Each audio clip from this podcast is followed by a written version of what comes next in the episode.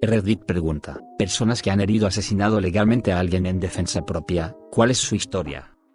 Mi tío abuelo vivía en un remolque en una zona rural de Florida. Un chico, de 17 años, irrumpió una noche en el tráiler y sostuvo a mi tío punta de cuchillo.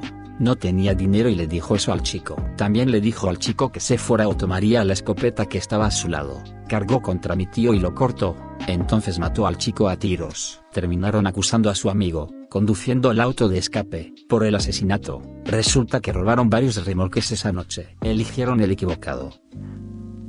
No yo sino mi tía, aproximadamente dos años después de su primer matrimonio, su esposo la golpeó una noche dejándole moretones. Ella no llamó a la policía, no buscó tratamiento, simplemente se fue a la cama y le dijo que la próxima vez que él pusiera una mano sobre ella lo mataría. Aproximadamente seis meses después, su esposo lo hizo, y ella lo hizo también. Le dio un golpe, le rompió dos costillas, ella agarró un cuchillo de cocina y se lo clavó en el ojo. Llamó a una amiga que era diputada local del alguacil, quien le dijo que llamara al 911 y que inmediatamente llamara a un abogado, sin cargos. Las costillas rotas ayudaron a probar la defensa propia.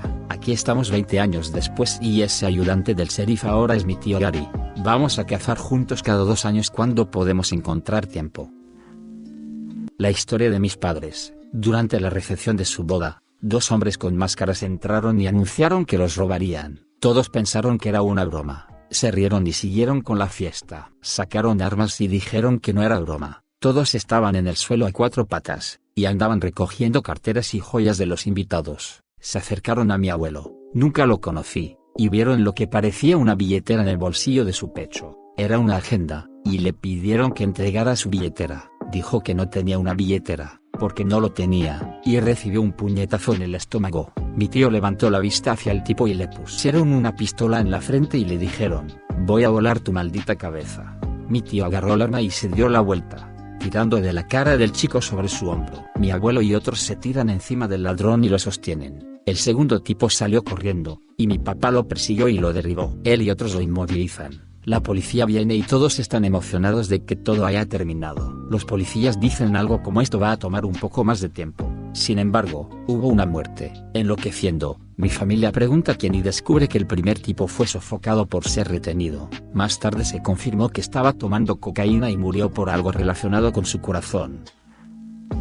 Mi madre tenía una amiga que tenía un esposo abusivo. Un día apareció en nuestra casa, despeinada, angustiada, con marcas rojas en la cara y los brazos, llorando porque su esposo se estaba volviendo loco. Mi madre, por supuesto, es comprensiva, pero uno, es la mitad del día y dos, está sola conmigo y con mi hermano menor y no quiere el drama. Ella le dice a su amiga que llamará a la policía y le pregunta una y otra vez, ¿va a venir aquí? Porque no puedo permitir que eso suceda, mi padre, que habría enviado a ese tipo a la luna en cualquier momento, estaba en el trabajo. El amigo de su madre le aseguró que él no iría a donde está porque no sabe dónde está y le dice que no llame a la policía porque eso empeorará las cosas. Obvio que sí, unos diez minutos después, hay un loco golpeteo en la puerta principal y gritos. Un esposo ha venido a buscar a su señora y no le importa que esté haciendo una escena. Mamá me dice que lleve a mi hermano y nos encerremos en su habitación pero la habitación está justo al lado de la puerta principal y hay una ventana para que pueda escuchar todo y tener una vista completa de lo que sucede después. Después de más gritos entre esposo y su esposa,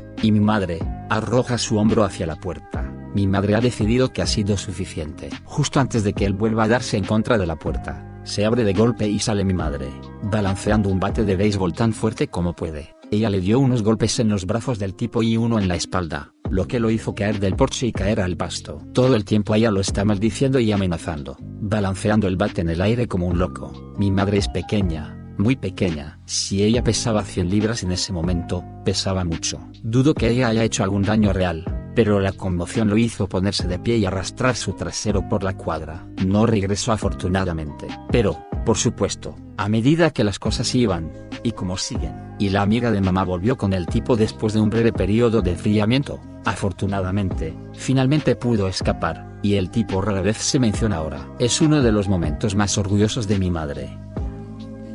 No yo, sino mi abuelo. Mi abuelo fue detenido varias veces en su vida. Muchos años después de su última vez, estaba en un bar en algún lugar de la ciudad.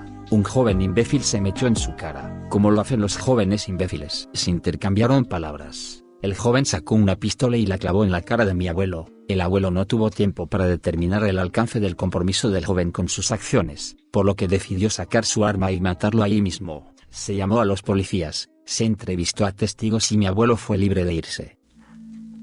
Estaba trabajando como gorila en un bar gay del centro, este borracho saltó su cuenta en otro bar y llamaron a nuestro bar para avisarnos. El gerente esa noche me dice que saque su trasero porque no es bienvenido, así que lo hago. Luego se para afuera de la puerta. Estoy trabajando sin parar gritando a mi lado, constantemente mordiéndome, insultándome y pateándome los tobillos. Tonta mierda infantil.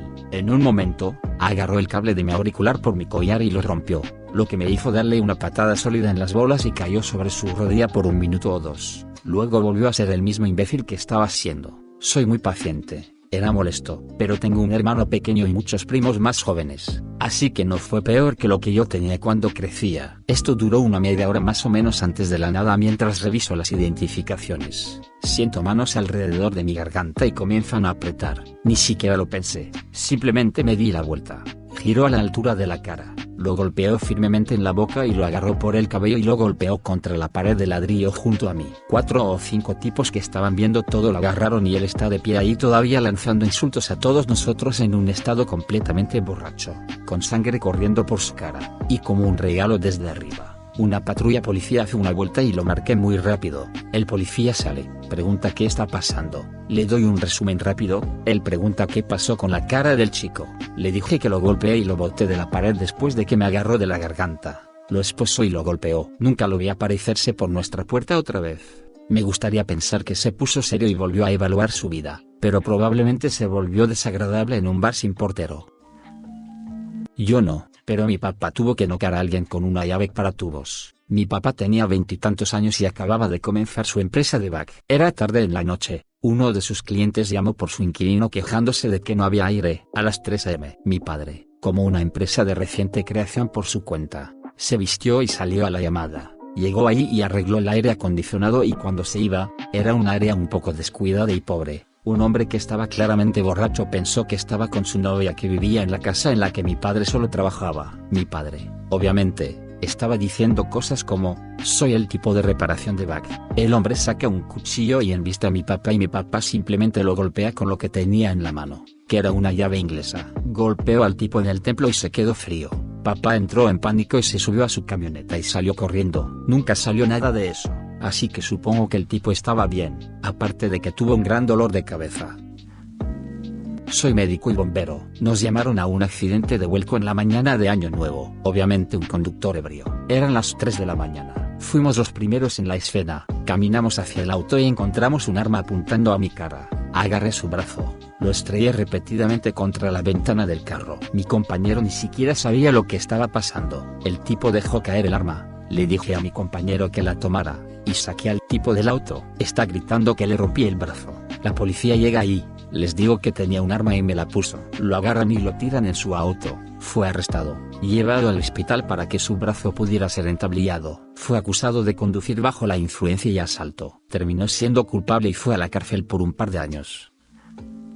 No yo, sino mi abuelo. Cuando vivía en México era dueño de este rancho donde durante el día tenía trabajadores para mantenerlo porque era un gran espacio y había mucho ganado, caballos, etc. De todos modos, una noche decidió quedarse y duerme en la casa principal del rancho. Tiene su casa principal a una hora de distancia más cerca de la ciudad y su hermana mantiene la casa del rancho. Justo antes de acostarse, alguien se coló en la propiedad, antes de que decidiera comprar alarmas y otros sistemas de seguridad, y el hombre intentó robar parte del dinero en la casa principal que sabía que estaba ahí porque era amigo de uno de los trabajadores y estaba trabajando con él para tratar de quedarse con el dinero. Él se escabulle y mi abuelo todavía estaba despierto a punto de acostarse y lo ve desde la ventana del segundo piso que se arrastra hacia la casa y ve un objeto en sus manos. Mi abuelo va y toma su escopeta y va al porche delantero y le grita y él acaba de cargar. Mi abuelo apuntó el arma y le disparó en el pecho. También terminó despidiendo al trabajador que descubrió que estaba trabajando con él.